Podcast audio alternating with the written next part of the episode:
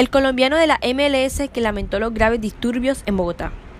Con dolor de patria habló de la muerte de Javier Ordóñez y los asesinatos durante las protestas.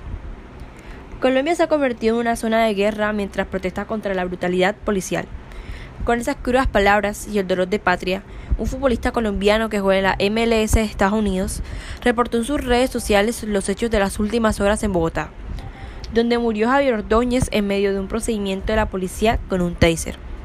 Hubo protestas y diferentes calles quemados, así como enfrentamientos entre uniformados y civiles que dejaron un grave saldo de muertes y heridos. Sebastián Velázquez, quien juega para la Miami FC, lamentó su cuenta de Twitter lo sucedido, narrando los lamentables sucesos en la capital colombiana. La policía golpeó y mató a Javier Ordóñez en Bogotá anoche. Colombia se ha convertido ahora en una gran zona de guerra, mientras protesta contra la brutalidad policial. La policía mató a tiros a un par de manifestantes y algunos resultados heridos.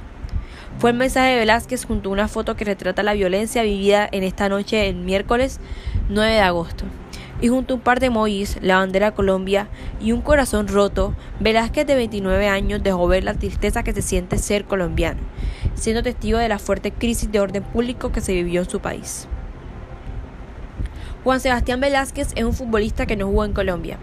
Desde muy joven se fue junto a su familia a Estados Unidos, en donde ha hecho una carrera en clubes como Real Salt Lake, New York City y Miami FC, entre otros.